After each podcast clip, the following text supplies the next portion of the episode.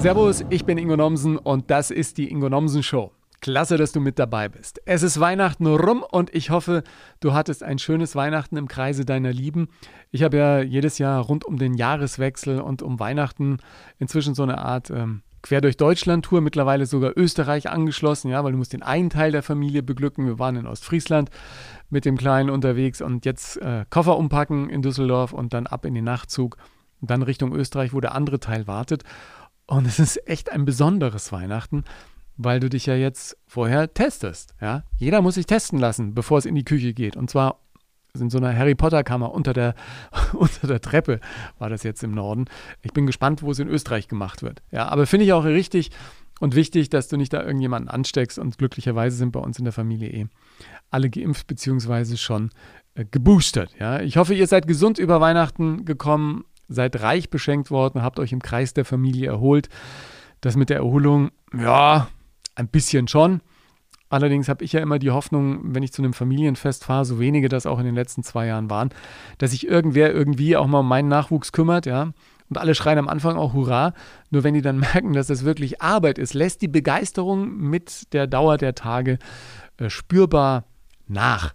Aber ich bin trotzdem sehr, sehr froh, dass ich eine Familie habe, in der sich gerne gekümmert wird. Ich bin jetzt hier nur am Koffer umpacken und waschen und im Prinzip geht es dann direkt in den Nachtzug Richtung Österreich. Da wartet dann der Rest der Familie und dann im Januar, Anfang Januar, werde ich mich dann richtig erholen und mich langsam darauf einstellen, dass ich mich im nächsten Jahr daran gewöhnen werde müssen, künftig krank auszusehen. Ja, denn nur wenn du dürr bist, kommt der Waschbrettbauch, sagt mein Podcast-Gast heute, Sebastian Ströbel. Beim Star des ZDF-Erfolgs Die Bergretter ist das Waschbrett ja Nebenprodukt, ja, in Anführungsstrichen, seines ganz normalen Sportprogramms. Was der vierfache Familienvater da durchzieht, verrät er dir heute im Podcast in unserer Silvesterausgabe. Ja, 2021 ist rum. Ja, und was war das für ein Jahr? Für mich das erste Jahr ohne festen Fernsehjob seit 1997. Hilfe, ja, das hätte ich mir vorher gar nicht vorstellen können, dass das mal irgendwann normal ist. Ja, und dieses Jahr war toll. Das war, ich habe es ja oft in dem Podcast gesagt, für mich das Jahr des Ausprobierens und ähm, klasse, was da alles äh, passiert ist. Hätte mir vorher jemand gesagt, dass dieses Jahr so verlaufen würde und ich äh, trotz Corona ein, ein gutes Jahr haben würde, ich hätte es nicht geglaubt. Also wirklich nicht. Auch wenn ich Corona gehabt habe und das natürlich irgendwie der nicht ganz so schöne Teil des Jahres war, es ist eigentlich rund gelaufen. Ich hatte wieder tolle Gäste im Podcast. Der Podcast macht mir wirklich total viel Spaß, auch wenn es Arbeit ist. Das ist wie, wie Kinderbetreuung. Aber das ist eine sehr befriedigende Arbeit und eine ganz, ganz tolle Arbeit. Und mir ging es ja in dem Jahr trotz Corona auch gut. Ich konnte in Ruhe mein neues Buch schreiben. Hilfe, ich bin zu nett. Das ist gut gelaufen. Ich konnte wieder auf die Bühne gehen, auch wenn es dann Corona nur sehr wenige Auftritte waren. Aber die Bühnenluft wieder zu schnuppern, das ist klasse. Auch in ganz, ganz kleinen Dosen. Und Fernsehluft konnte ich im Zuge des Buches ja auch wieder schnuppern. Das war toll. Ja. Im Januar laufen auch noch zwei neue Folgen vom Buchstaben-Battle auf Sat 1. Ich bin beim HR im Radio im Sonntagstalk bei HR1 und es laufen ein paar klasse Podcasts, in denen ich zu Gast bin. Das macht weiter echt Laune und ich wollte mich am Jahresende sowieso bei all denen bedanken, die mich in ihre Fernseh- oder Radioshows und ihre Podcasts eingeladen haben oder die mich für Zeitschriften und Zeitungen interviewt haben. All das hat total Spaß gemacht und es hat natürlich auch meinem Buch sehr geholfen. Und der größte Dank, was das Buch angeht, geht natürlich an all die LeserInnen, die mir ihre Zeit geschenkt haben. Und dank denen Hilfe, ich bin so nett, jetzt schon kurz nach Erscheinen in der dritten Auflage ist. Also wirklich großes Dankeschön dafür. Und was ich noch nicht geschafft habe, ist äh, in dem Jahr mm, Musik und Gesang von mir online zu stellen. Ich hoffe, das kriege ich vielleicht dieses Jahr noch hin. Äh, ich bin da wirklich ähm, gespannt, was ihr dann dazu sagt. Ansonsten freue ich mich im Moment total auf das Jahr, das vor uns liegt. Möge es ein gutes Jahr werden, in dem wir uns wieder näher kommen können und in dem Corona vielleicht nicht mehr ganz die Rolle spielt, die es aktuell spielt. Und was Nähe angeht, also mein Podcast-Gast heute, muss ich mal vorstellen, pendelt am Wochenende immer rund 2000 Kilometer vom Bergretter Drehort in den Alpen nach Hamburg und zurück. Ja, Familie ist eben doch das Wichtigste. Gerade wenn man wie er vier Kinder hat, vier Mädels. Und wir haben nicht nur über die gesprochen, sondern auch über seine Lust auf Stunts, den Spaß in den Bergen und natürlich auch Silvester. Ja, für Sebastian gilt ja bloß keine Vorsätze. Ja, mein perfekter Silvestergast. Warum erklärt er dir jetzt? Viel Spaß mit uns. Okay, ladies and gentlemen, open your ears. It's the Ingo Nelson Show. Recording in progress. Grüß dich, Sebastian. Hi, grüß dich. Jetzt ist momentan die Zeit des Jahres zwischen den Jahren, wenn du auch äh, so ein bisschen freie Wochen vor dir hast, oder? Genießt du das sehr, dass du einmal keinen Drehstress hast? Ja, definitiv. Das sind für mich so die Monate und Wochen, auf die ich mich dann immer freue. Also ich liebe meinen Job und ich liebe es zu arbeiten, aber es ist halt auch sehr zeitintensiv und ähm, sehr stressig. Und jetzt bin ich echt äh, happy, dass ich dann, es ist schon immer so, ein, man hat es geschafft dieses Jahr und äh, äh, dann auch wieder eine neue Staffel meinetwegen jetzt bei den Bergrettern zum Beispiel reinzubekommen. Also es ist für mich dann schon, die Familie ist dann auch ausgehungert und die freuen sich, wenn ich dann da bin. Ja, vier Töchter und Frau. Also Ja. du bist im Mädelshaushalt unterwegs. Ja. Wie, wie ist das so? Gut, super. Also ich mache tatsächlich, ist das für mich überhaupt kein Unterschied. Also ich, ich werde ja auch immer gefragt, wie ist das nur unter Frauen oder sonst was. Zum einen, äh, gut, ich kenne es ja, ich habe ja vier Brüder auch noch, ähm, vier ältere. Ähm, ich kenne es auch nur unter Männern und ich kenne es jetzt auch nur unter Frauen, aber ich kann tatsächlich für uns, also für mich spielt halt das Geschlecht oder bei uns überhaupt keine Rolle. So. Also Es ist nie so, dass ich denke, oh, das ist jetzt typisch Frau, das ist jetzt typisch Mann, sondern es ist halt typisch Mensch. Also Ja. so und äh, das, deswegen kann ich, da ist das für mich wirklich so ein, es ist super. Also ich, ich liebe das und ich äh, wollte, wie gesagt, auch immer, auch ich ich wollte eigentlich auch immer Töchter haben, weil ich eben nur Brüder kannte und so und ähm, ja, das hat geklappt. Ja, und zwar sehr gut. Wie sind die altersmäßig verteilt? Äh, 16, 14, 11 und äh, drei Jahre alt. Wir haben nochmal eine kleine Nachzüglerin bekommen. Ein bisschen anachronistisch, weil jeder gesagt hat, seid ihr bescheuert. Äh, ihr seid doch jetzt schon rum mit allem hier. Die waren ja alle schon eigentlich so fast in der Pubertät und äh, war doch nach dem Motto schon, ihr konntet jetzt wieder alles machen und hat Freiheiten und ja, aber wir sind so. Also wir hatten da Bock drauf und haben gedacht, komm, bevor jetzt die 40 richtig vorbei ist, muss es geklappt haben und wenn nicht, äh, und äh, dann lassen wir es oder sonst was. Aber es hat natürlich dann gleich funktioniert und es war auf jeden Fall die richtige Entscheidung. Das wirbelt nochmal ganz schön das Leben auf. Ja, das glaube ich, aber wenn man selber aus einer großen Familie kommt, dann genießt man das wahrscheinlich auch, ne? wenn zu Hause einfach Trubel ist. Und, und jetzt können sich ja die. Älteren auch um die äh, Jüngere kümmern. Ja, ich meine, da müssen wir immer ein bisschen vorsichtig sein. Wir, wir verlangen da auch nicht zu viel, weil ich finde, irgendwie so dieses in Geiselhaft nehmen, klar, kann man das auch erwarten, ein Stück weit, aber die müssen natürlich auch viel verzichten. ne? Also es ist natürlich auch viel Fieses dabei, dass man eigentlich ja Dinge machen könnte, die auch ein bisschen mal was für größere sind oder so. Und das ist dann halt schwer, wenn man immer sagen muss, nee, aber das geht ja nicht, weil die Kleine jetzt noch so, äh, ne, das können wir noch nicht machen oder das können wir nicht machen. Ähm, und das ist natürlich immer so ein bisschen blöd, so ein, äh, Zwiespalt dann und auf der anderen Seite äh, trotzdem springen die auch ein und passen auf und so, Ja. klar. Ja. Wie, wie ist es für die, äh, einen Papa zu haben, der so bekannt ist? Sind die Älteren Fans? Gucken die das? Oder ist das im Prinzip zu Hause gar nicht so wichtig, außer dass man weiß, dass durch die Serie wird der Papa oft einem genommen und, und ist Wochen und Monate lang in den Bergen unterwegs und die Familie sitzt in Hamburg? Das ist tatsächlich so. Ich meine, die wachsen ja genauso wie man selber. Ich weiß, ich kennst du ja auch selber, wenn man ein bisschen dann bekannter ist und mehr Aufmerksamkeit in der Öffentlichkeit hat. Man wächst ja selber immer rein. Und ich finde, man merkt ja auch oft gar nicht, wie bekannt man wird oder wie, wie sich das, also ne, für mich ist das so, ich bin so wie vor 20 Jahren auch, als ich angefangen habe oder über 20 Jahren. Und irgendwann denkst du dir, okay, krass, doch, es kennen einen doch schon viele Leute irgendwie, aber selber kriegt man das gar nicht so mit. Ne? Also Ja. so, das ist man, ähm, und so geht es, glaube ich, mit den Kindern genauso, dass sie halt mitbekommen, okay, es gibt ein gesteigertes Interesse und so, und die merken aber auch nicht, dass es immer mehr wird oder so. Die kennen es halt. Also sie, es ist immer so, das gehört zum Leben dazu. Und ähm, die haben bis jetzt auch eigentlich nur positive Erfahrungen damit gemacht. Ich finde, es ist auch immer sehr angenehm, ist, dass die Leute einen schon meistens im überwiegenden Teil sehr respektvoll behandeln und an ne, und ähm, äh, äh, einem sehr respektvoll entgegentreten. Und von daher ist es eigentlich alles sehr gut. Also die, die, aber die sind jetzt keine Fans. Also tatsächlich, was Sie ich verteilen, gesagt habe, verteilen keine Autogramme in der Schule oder sowas, ne? es kann schon mal passieren, dass dann jemand kommt und äh, sagt, hier kann ich ein Autogramm für meine Mutter oder für den Opa oder für die Oma oder für die Tante oder was weiß ich haben.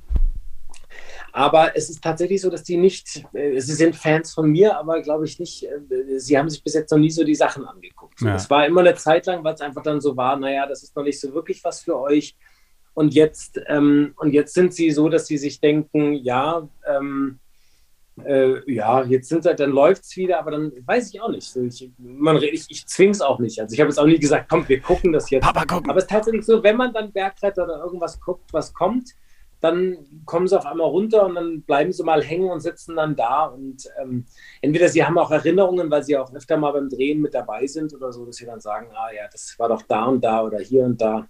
Genau. Ja, in den Bergen zu drehen ist ja super. Also ich kann mich erinnern, als ich Fahrer war bei Bergwacht Wildbach, war glaube ich eine der ersten Bergserien damals in der ARD in den 90ern, Anfang der 90er war ich Fahrer und konnte zum ersten Mal Geld verdienen, ja. Ich wollte natürlich immer vor die Kamera und muss dann immer die Schauspieler fahren und dachte mir immer, ja, wenn jetzt einer umknickt oder so, immer zum Regisseur gesagt, also ich könnte auch, äh, ich habe das Drehbuch auch gelesen und so.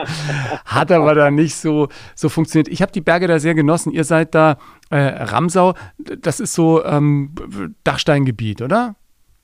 Genau, das ist Dachstein in der Steiermark. Äh, wunderschön. Also für alle, die äh, noch was vorhaben vor dem nächsten Lockdown, äh, ab in die, ab in die Steiermark. Das ist eine wunderschöne Gegend. Und der Dachstein, dieses, dieser, dieses Bergmassiv, dieses, es ist wunderschön. Es ist wirklich eine ganz tolle Gegend und ich genieße das auch sehr. Also für mich ist das ein ganz großes Stück Heimat auch geworden. Also ich muss bittererweise auf der einen Seite bittererweise, ich muss sagen, das ist natürlich für mich schon echt ein Lebensmittelpunkt von mir. Ich bin da eigentlich fast mehr als äh, in Hamburg gefühlt, ne? weil ich ja, da ähm, eine sehr lange, sehr intensive Zeit verbringe und ähm, aber es ist auch wirklich toll. Also so, und, aber es ist Gott sei Dank auch so, dass es meiner Familie auch so geht. Also dass wir mittlerweile da dieses, ähm, dieses äh, beidseitige, dieses beides zu haben, schon sehr genießen. Ja, obwohl du ja immer noch am Wochenende, oder wenn ich das richtig ähm, verstanden habe, die 2000 Kilometer nach Hause bretterst oder entspannt genau, mit dem Auto genau. fährst. Genau, entspannt. Je nachdem, jetzt während Corona habe ich das tatsächlich fast ausschließlich mit dem Auto gemacht. Also immer 1000 hoch, 1000 runter jedes Wochenende. Aber fährst du da selber dann echt noch nach dem Drehen da hoch?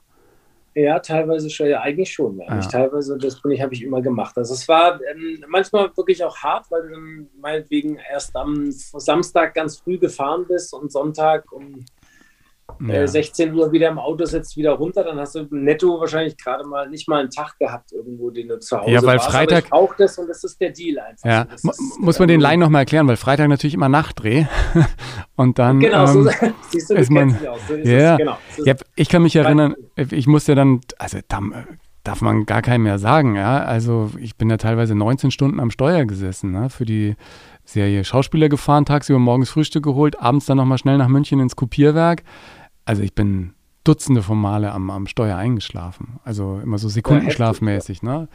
War aber, ah. glaube ich, damals tatsächlich in den 90er Jahren, als man da angefangen hat mit der Arbeit, da waren echt auch noch andere Bedingungen. Ne? Ich glaube, ja. da war tatsächlich auch nur die, nur die Beleuchter waren gewerkschaftlich organisiert. Genau. Also ich weiß, dass man teilweise wirklich dann bei Dreharbeiten irgendwie nach Stunde 20 entweder versucht hat, noch die Beleuchter zu bestechen, dass man noch weiterarbeiten Genau, kann. bestechen ähm, musste man die. Genau, oder die haben dann einfach die, die, die Stecker gezogen, haben gesagt, leckt uns am ja. Arsch, wir sind jetzt weg. Ja, ja. Aber der Rest war da nicht geschafft. Das ist heutzutage natürlich um einiges äh, besser. Für uns teilweise auch ein Fluch, also weil wir beim Drehen tatsächlich, wir haben sehr lange Tage auch, aber wir haben halt auch noch die An- und Abreisen mit dazu. Das heißt, Netto-Drehzeit ist oft sehr aufwendig. Dann müssen wir unser ganzes Equipment hoch auf den Berg bringen. Naja. Ähm, und teilweise dann auf zweieinhalb, dreitausend Meter. Das dauert halt alles. Ne? Ja. Und das heißt, äh, bis du dann alles aufgebaut hast oder vielleicht sogar noch Action drehst an dem Tag oder so, da, äh, da vergeht schon echt, äh, da vergeht schon manche Minute so. Und da kriegt schon mancher Regisseur Schnappatmung, weil wir halt echt auch ein knackiges Programm haben. Das ja, muss dann halt auch rein. Ich war ja dann derjenige, der immer ausbaden musste, wenn der Regisseur auf 3000 Meter plötzlich sagt, ah, wir bräuchten noch ein paar Erdbeeren. Ingo, fährst mal kurz ins Tal. Und dann setzt ja. du dich da in den Jeep und bretterst runter und holst irgendwas, äh, wo man vielleicht hätte mal früher äh, dran denken können. Ich kann mich erinnern an eine Situation mit allen Hauptdarstellern in einem Allradbus, hoch auf den Gamskopfgipfel, damals in Tirol gedreht worden, Alpachtal ähm, und, und die Berge und Täler drumherum auf einer Eispiste morgens plötzlich der Bus keinen Grip mehr gehabt oben, ja, und rutscht nach hinten links und da geht es irgendwie 400, 500 Meter runter und alle fangen an zu schreien im Bus. Und du denkst, ey, verdammt nochmal, jetzt ist wirklich, ähm, jetzt wo du selber im Bus hängst und nicht mal einspringen könntest, ja, falsche, falsche Stelle. Aber hat dann gerade, ja, hat dann gerade noch funktioniert, ja. Aber wie war das bei euch bei Drehs bisher? Du bist jetzt seit ähm, sieben Staffeln mit dabei, ne? Ähm, Gab es je so Situationen, die wirklich hart an der Grenze waren? Auch für dich als derjenige, der ja da auch mit im Berg hängt und Dinge ab und zu macht, für die man vielleicht dann eben keinen Stuntman nimmt, weil man sagt, der Ströbel, der kriegt das auch hin, ja? Ja, ist bei mir tatsächlich so, dass ich einen sehr großen Ehrgeiz darin habe, ähm, alles selber zu machen. Das ist für mich Teil vom Job. Ich will das unbedingt und äh, das gehört für mich dazu. Und wir haben Gott sei Dank äh, bis jetzt noch keine Situation gehabt, wo irgendwas Größeres, ich meine, irgendwelche Prellungen mal oder irgendwo mal draufschlagen, irgendwas oder Kratzer oder irgendwas mal. Das, das passiert alles, das ist aber völlig normal, das nehme ich auch in Kauf. Und äh, ich suche das ja auch auf eine Art, also nicht mich jetzt zu verletzen, aber halt, dass ich weiß, da wo gehobelt wird, fallen Späne. Das kann halt einfach dann passieren. Aber bei uns wird halt Sicherheit auch sehr groß geschrieben. Wir wissen das alle und wir sind, was unser großer Vorteil ist, wir sind halt ein Team, das sehr eingespielt ist. Wir sind äh, alle bergerfahren.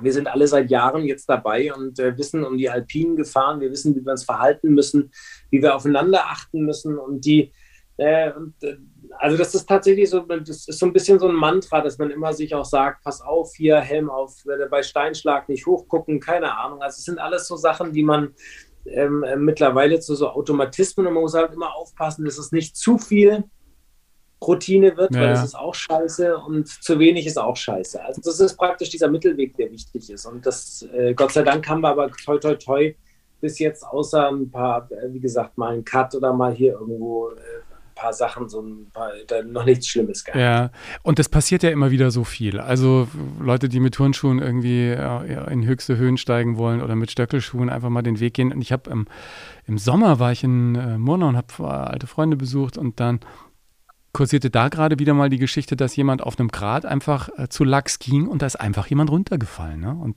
dann bist du natürlich, äh, da kommst du nicht mehr zurück. Ja, also Nee, das ähm, ist ja das, das ist kein Spaß. So, die, nee, die meisten Unfälle passieren ja auch tatsächlich beim Abgehen. Ja, also wenn die Leute runterlaufen, dann äh, entkräftet und irgendwie dann sich überschätzen oder dann zu viel gemacht haben auf der Tour, schlechte Ausrüstung dabei hatten. Und wenn du dann tatsächlich dann öfter mal so diese Orte siehst, wo was passiert, dann denkst du, das kann doch gar nicht sein, dass da irgendwas Tödliches passiert. Aber ja mit einfach auf einen Stein drauffallen oder irgendwie über eine Wurzel stolpern oder so, da geht es ratzfatz. Da ist man schnell, schnell mal ein paar hundert Metern Abhang runter. Ja, es ist was, oh, es ist in dem Jahr sowas Tragisches passiert von ähm, meinem äh, Großcousin.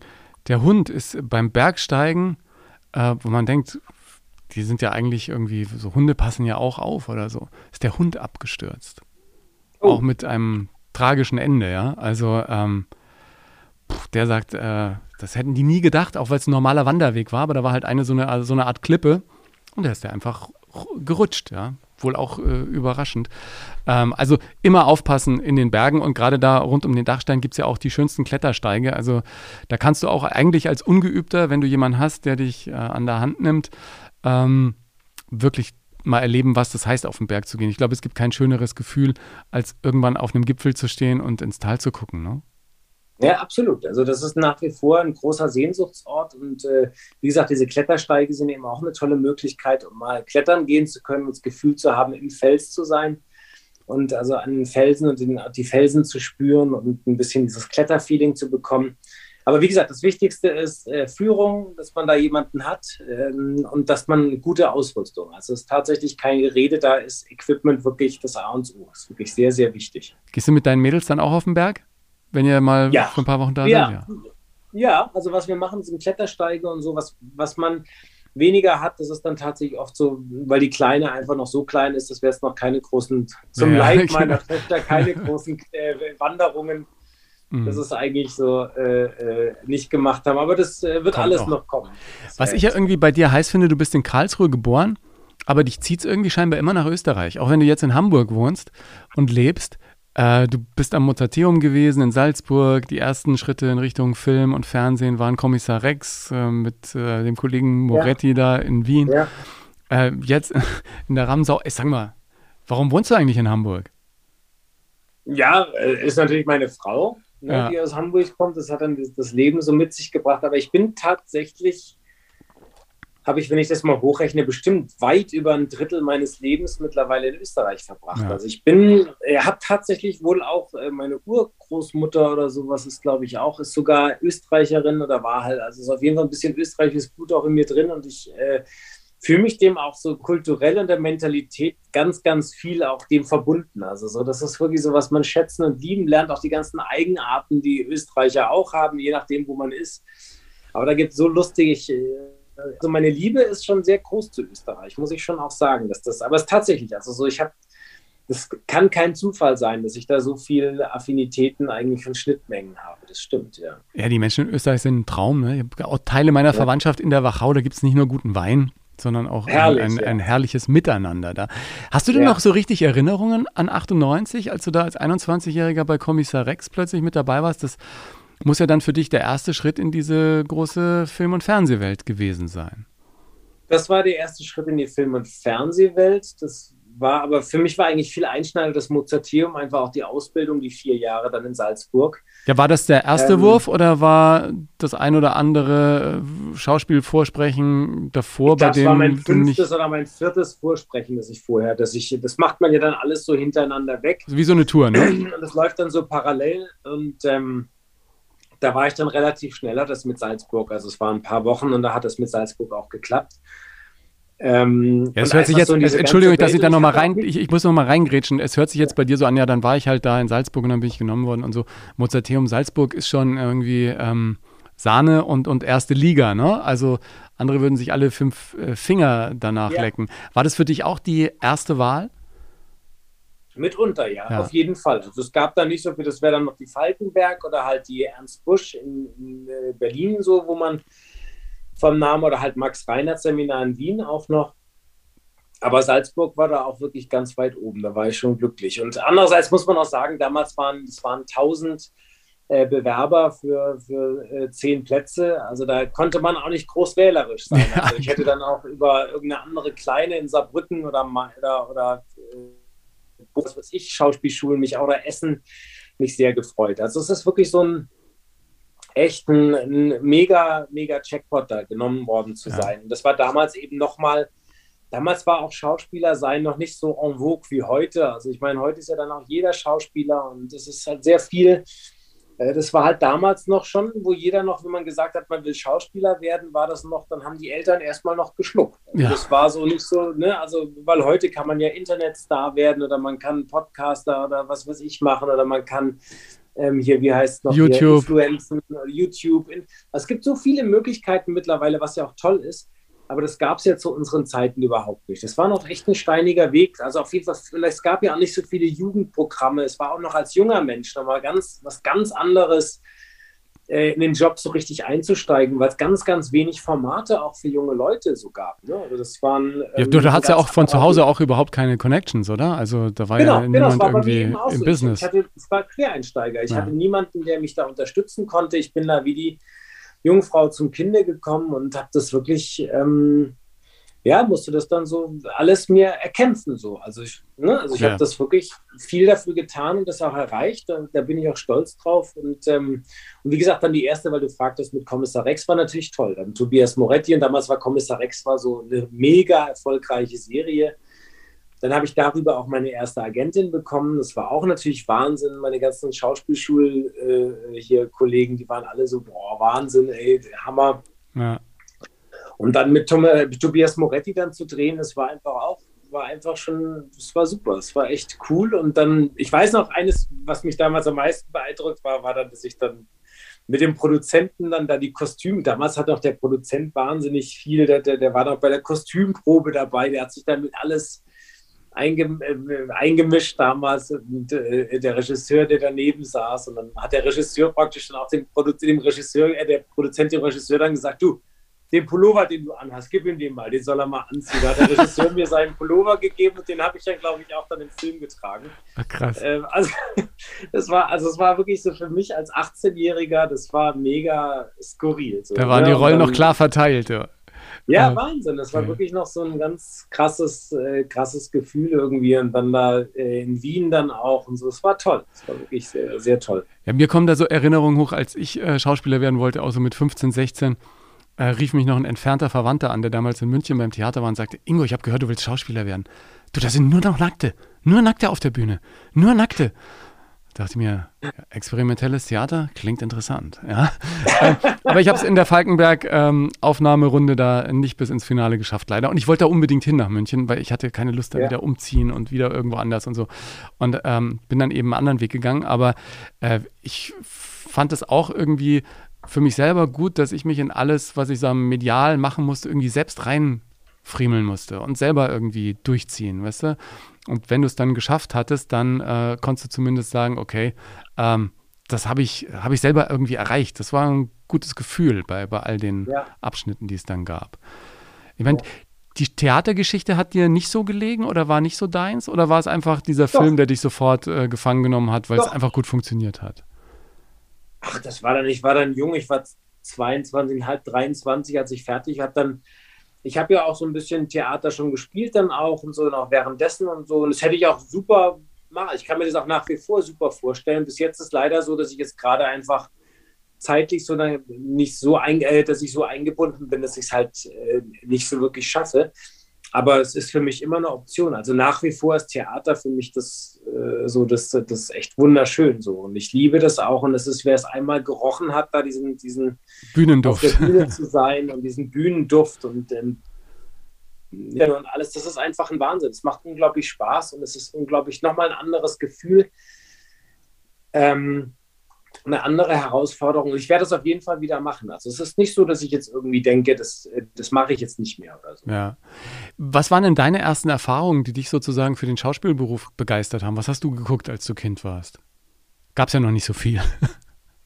Nee, geguckt habe ich eigentlich tatsächlich, ja. Äh, also was mich wirklich immer äh, so an, an Filmen war ich totaler Belmondo-Fan. Also Jean-Paul Belmondo fand ich immer mega geil. So, das, ja. war, das war für mich so diese Haut drauf-Filme und dann ja, ich bin mit Terence Hill und Bud Spencer groß geworden und Bill Mondo und der James Dean, äh, die ganzen, die James Stewart-Filme, äh, Spencer Tracy, Cary Grant. Großes Kino. Äh, die Hitchcock, ja, das waren alles so noch, das, damit kann heute niemand mehr was anfangen von den Jüngeren, die kennen das alle nicht mehr wirklich, glaube ich, aber es ist, ähm, ja, das war noch so diese große Traumfabrik, diese ganzen Leute und ähm, aber also für mich war das tatsächlich, ich bin das erste Mal, ich habe im Schultheater das erste Mal auf der Bühne gestanden und habe dann auch keine Riesenrolle gehabt, aber ich habe das gemacht und ich wusste sofort, ich will das machen. Also das ja. war äh, damals in Client bei Tartuffe von Molière irgendwie und das war ja Wahnsinn. Das ist schon, wenn man das mal gemacht hat, das weiß man dann sofort auch, ob einem das ja. liegt und ob man das machen möchte. Ich wusste gar nicht, dass mir das liegt, bevor die Deutschlehrerin in Hannover nicht sagte, ähm, du, äh,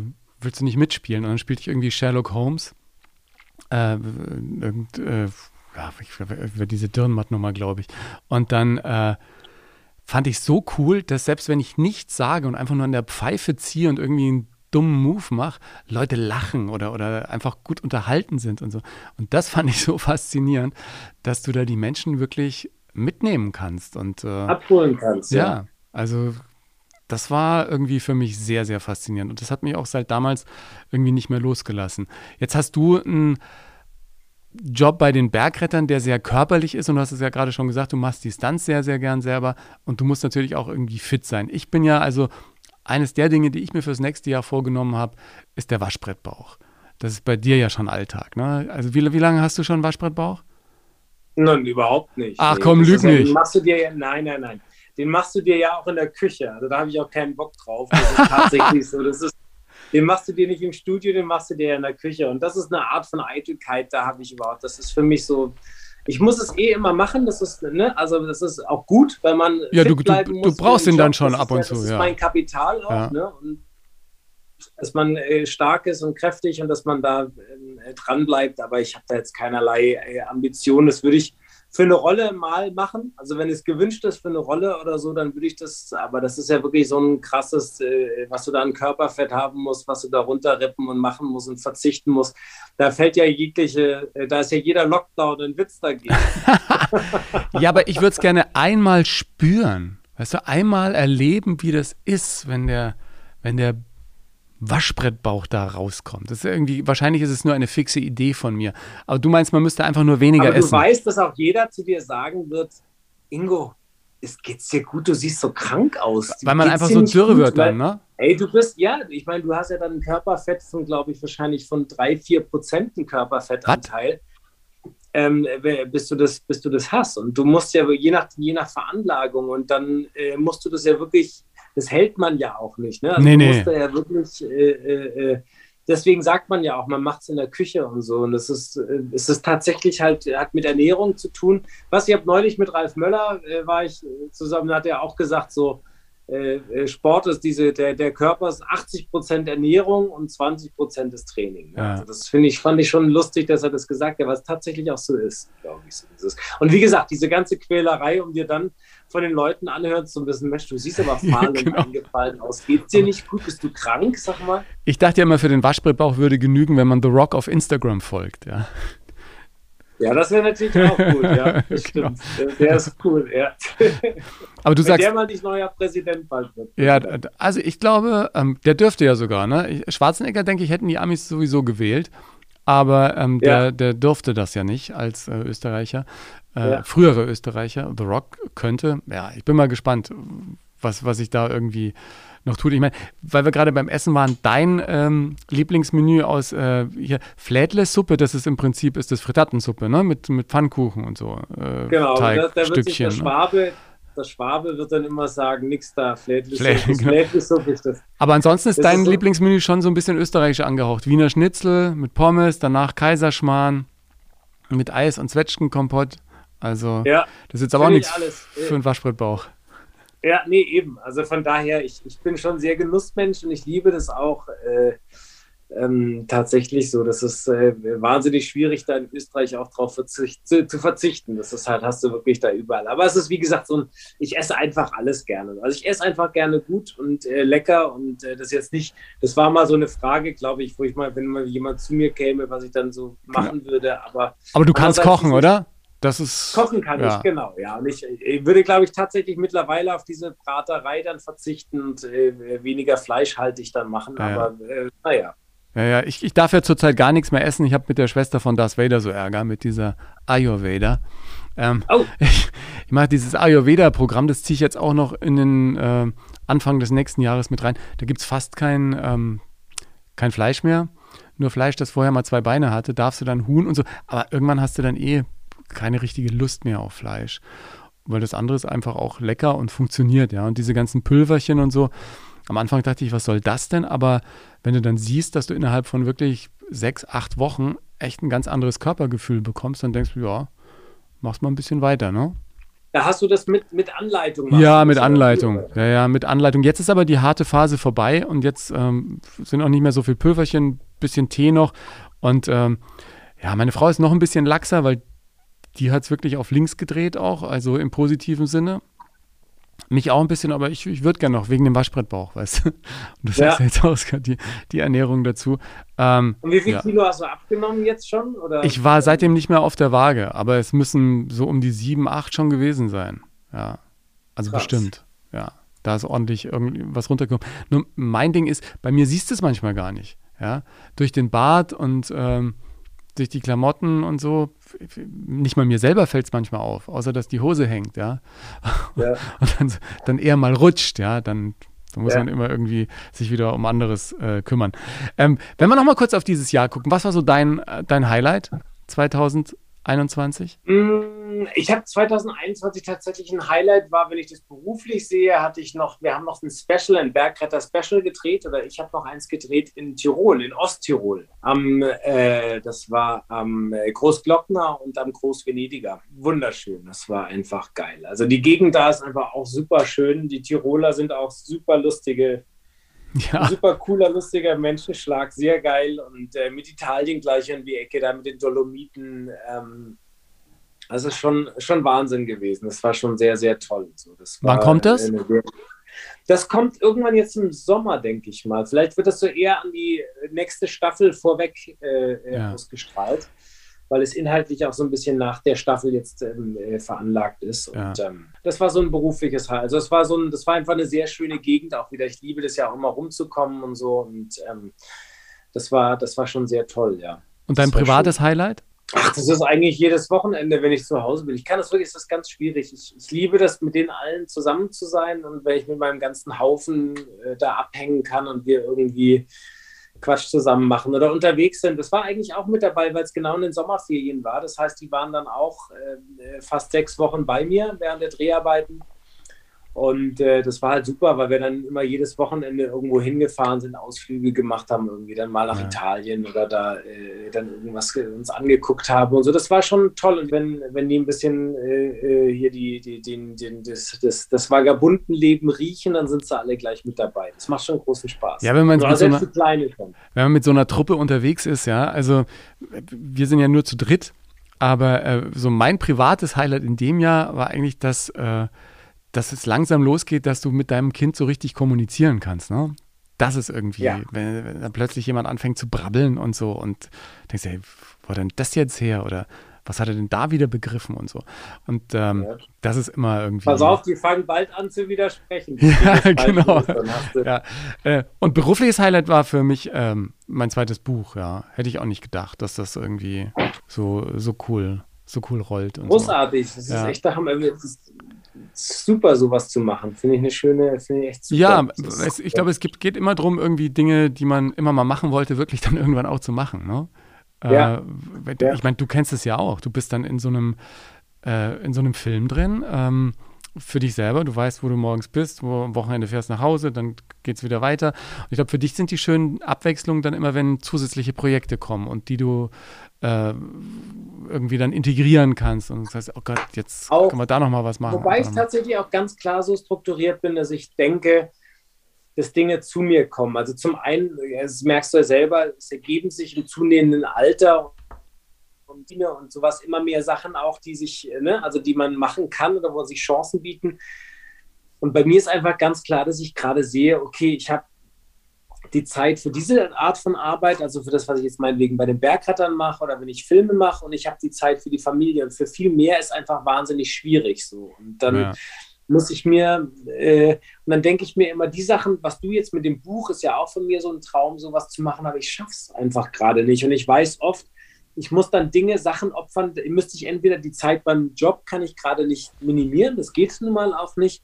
Und bei der Familie will ich es nicht, ja. Also das ist dann eben auch so. Und von daher ist es schwierig da jetzt gerade so, wo ich aber glaube, das ergibt sich alles, wenn ich da Lust drauf habe, dass ich da nochmal, äh, also dass das später dann alles kommt. Ja. Weil die Kinder werden ja irgendwann eh alt genug sein, dass sie sagen, boah, ey, kein Bock mehr jetzt äh, genau. mit, mit, euch was zu machen. Ja, ich glaube ja fest dran, dass irgendwann sowieso alle Steine so zusammenfallen, wie es, wie es sein sollte. Ja, und dann, dann, dann passiert es ja. eben einfach, ja.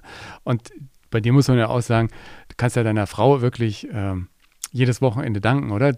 Die muss dann ja auch so eine Konstitution haben, dass die das alles zu Hause rockt mit den vier Kiddies und so, wenn du beim Drehen bist. Ja, Nerven wie Stahlseile. Ja, ja. genau. Wirklich, äh, nicht nur mit mir zusammen, sondern auch mit den Kindern und das alles so zu wuppen und nebenher auch noch zu arbeiten. Also es ist, steht schon echt ordentlich was auf dem Kalender. Also ja. Ist, was macht die noch? Na, die hatte, äh, die, die hat äh, BWL studiert und hat jetzt auch angefangen, wieder ein bisschen was zu machen und so. Und äh, einfach jetzt, wo die Kleine im Kindergarten ist, so läuft es jetzt alles ja. wieder an. Und ähm, dass es dann tatsächlich schön ist, jetzt endlich mal wieder ein bisschen Zeit auch ab und zu wenigstens an den Vormittagen für sich hat. Dann. Ja, ja, klar. Also ist ja immer toll, wenn man eine BWLerin in, der, in der Familie hat, ne? gerade als, als Künstler irgendwie so. Ja. Äh, ja. Dein nächstes Jahr ist, habe ich ja vorhin schon gehört, im Prinzip schon durchgeplant, oder? Gibt es da noch Lücken ja. für Unvorhersehbares? Da geht, naja, nächstes Jahr wird es wirklich tatsächlich sehr, sehr knapp. So, das ist wirklich mein glücklich wäre, ne? also dass ich das so, so habe. Das ist ein unglaubliches Geschenk. Ich bin auch sehr demütig darüber und äh, bin auch deswegen so, dass ich mir immer denke, alles, was sich sonst noch ergibt, ist äh, super, also ist schön, aber es muss eben nicht, weil ich auch sehr glücklich bin über das, was ich habe. Und aber jetzt nächstes Jahr habe ich die Bergretter auf jeden Fall und dann äh, werde ich eventuell noch einen Zweiteiler machen und der schon relativ weit fortgeschritten ist. Und ähm, dann mache ich vielleicht nochmal eine klar. Also es ist wirklich schon sehr, schon sehr eng getaktet. Das dann tatsächlich, aber, äh, aber das ist ja Wahnsinn schon, dass das dann klappt ja. alles. Aber Hast das meine ich, solche Sachen kommen dann. Hast du denn da eigentlich irgendwelche Hobbys oder so? Ja, aber die mache ich dann, wenn ich in den Bergen bin, wenn ich dann alleine bin unter der Woche. Ich mache Sport ist mein Hobby und ja. Lesen. Also dass ich lesen, es kommt halt, aber das meine ich eben, weißt du, ich habe wenig Zeit für andere Sachen. Also ich muss mir es wirklich freikaufen. Deswegen ist zum Beispiel für mich diese Autofahrten, wenn ich, ähm, wenn ich unterwegs bin. Auch um den Kopf frei äh, zu kriegen und, runter, so. da kann ich zumindest meine ganzen sozialen Kontakte mal ein bisschen pflegen, dass die zwar sagt zwar jeder ab, bist du wieder unterwegs, wenn ich telefoniere, Ach, genau. weil ich genau. einfach sonst keine Zeit habe, ne? äh, bist du wieder auf der Strecke. Aber so ist es halt. Und da habe ich dann aber wenigstens Zeit, mich auch komplett auf Leute einzulassen und ja. dann äh, wieder zu reden oder irgendwas zu machen oder die Kontakte zu halten. Und, ähm, das kenne ich auch aus dem Bekanntenkreis. So viel Beschäftigte, die dann auf der Autofahrt immer telefonieren. Aber das finde ich okay. Ja. Konnte man früher ja ich nicht. Ich finde es ne? völlig okay. Ich finde es auch, und es ist ja auch ehrlich. Ich meine, was soll ich auch machen? Ich kann es ja nicht mehr aus der Rippe ja. rausschneiden. Und ähm, wenn ich am Wochenende für, für, für 28 äh, Stunden zu Hause bin, kann ich da nicht noch mit der Familie telefonieren. Wenn ich beim Drehen bin, bin ich von morgens bis abends da durchgetaktet, dann mache ich noch meinen Sport, das ist dann halt auch nochmal, dann bereite ich mich vor für den nächsten Tag, dann telefoniere ich kurz mit meiner mit der Familie nochmal und dann war es da. Also dann ja. ist mehr nicht, ich bin im Arsch. Und wenn du dann noch auf dem Berg oben warst, bist du einfach platt. Und ja. dann bist du auch mal froh, wenn du einfach nur, du bist den ganzen Tag mit 40, 50 Leuten zusammen. Jeder äh, redet, jeder, du redest, du machst, du tust, du haust Energie rein und dann musst du irgendwann auch mal gut sein lassen. Ja. Und das ist tatsächlich echt, ich, ich hoffe, dass die Leute mir das verzeihen und so, aber ich, ich bemühe mich ja auch immer mit jedem, also auch die Kontakte, mir ist das auch wichtig und so. Aber es ist halt wahnsinnig schwierig, das ja. wirklich dann so, ähm, diese Energie hochzuhalten. Und manchmal kannst du dann einfach auch nicht mehr. Was hast du dann für ein Sportprogramm? Machst du zu Hause auf drei Quadratmetern irgendwelche Ringerübungen wie ähm, manch ja, einer oder auch, gehst du joggen ja. oder?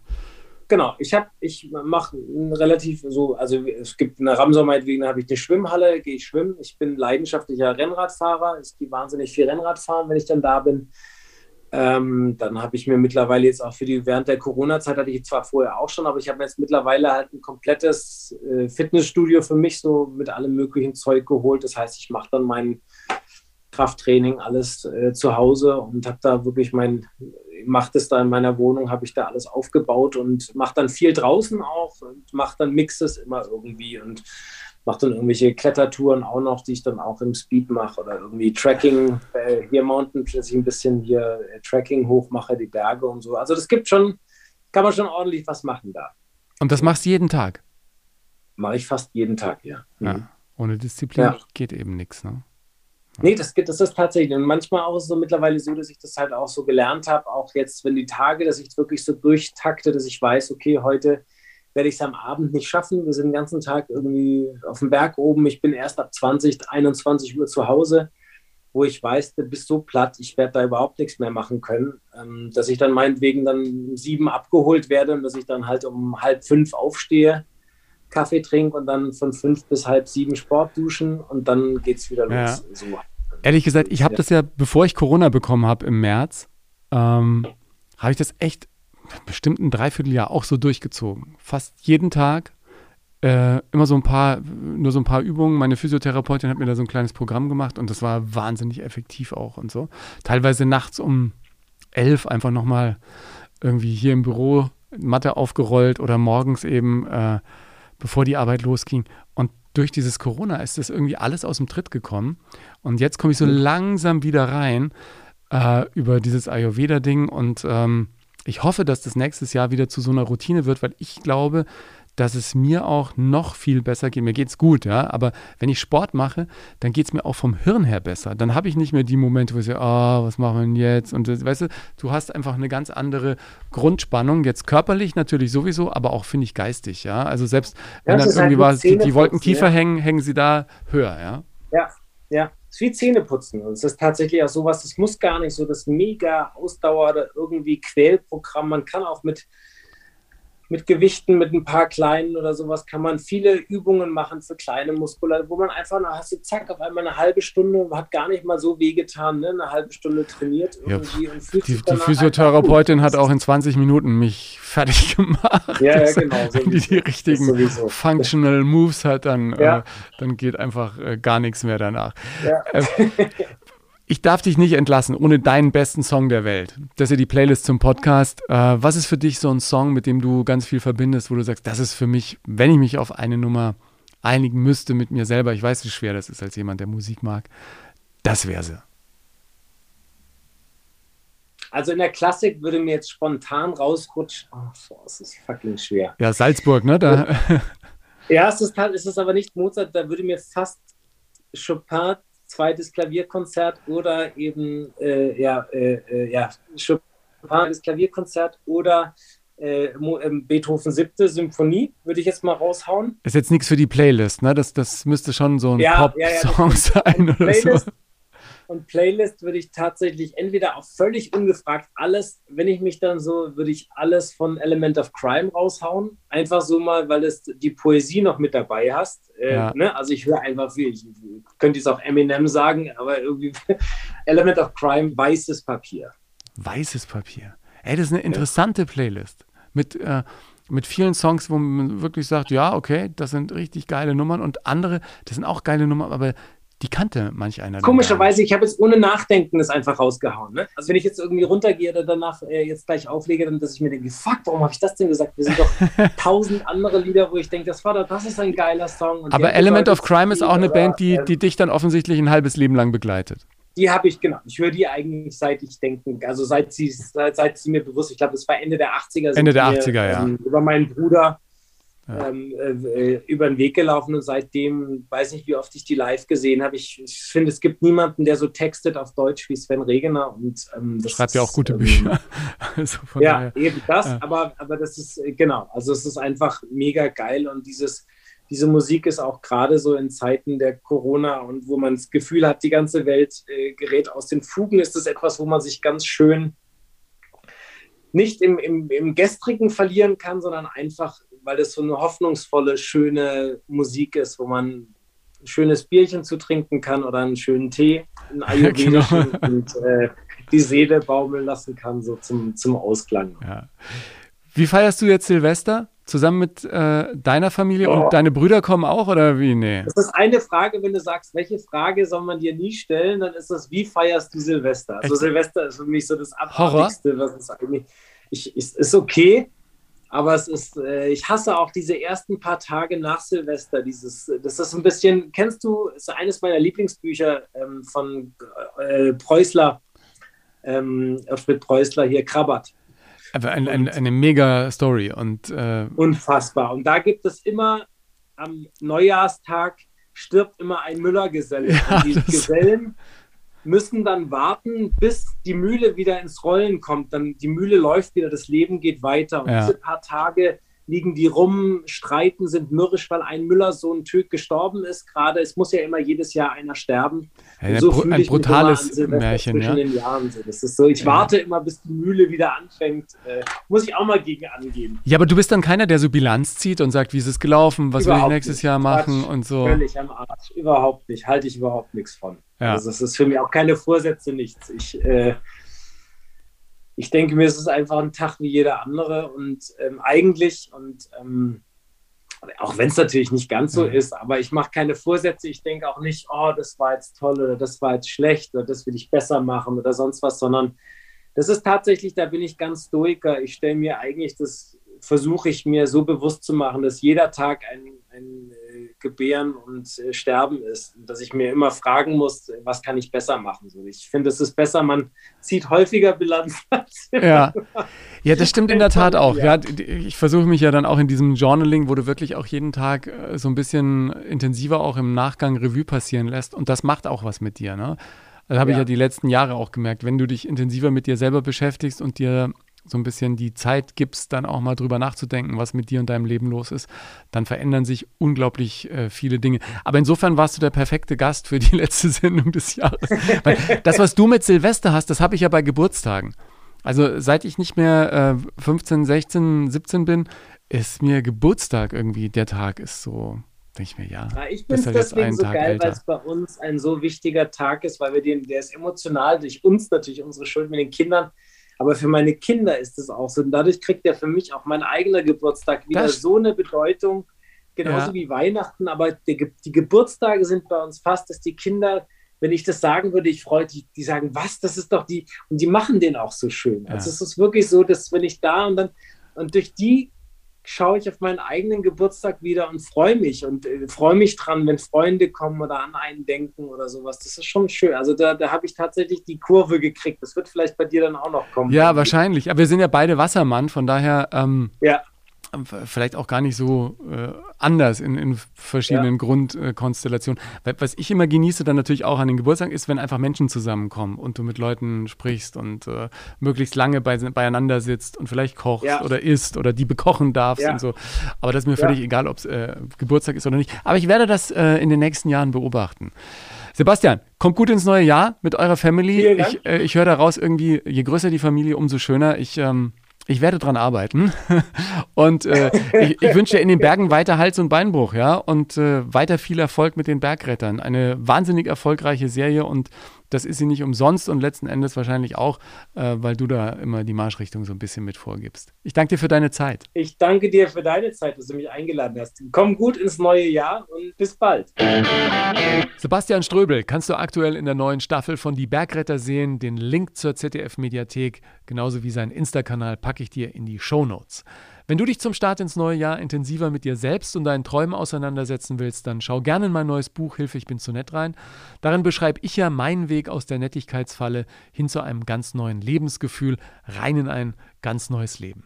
Folg mir gerne auf Instagram oder Facebook und teile dein Feedback zur Folge unter den Beiträgen oder schick mir einfach eine Nachricht. Die Playlist zum Podcast heißt Der beste Song der Welt. Die gibt es auf meinem Spotify-Kanal und was ich schön fände, wenn du diesen Podcast auch mit deiner Community teilst und auf Apple Podcasts eine ehrliche Sternebewertung hinterlässt. Das erhöht die Sichtbarkeit dieser Show. Danke dir dafür und bis zum nächsten Mal.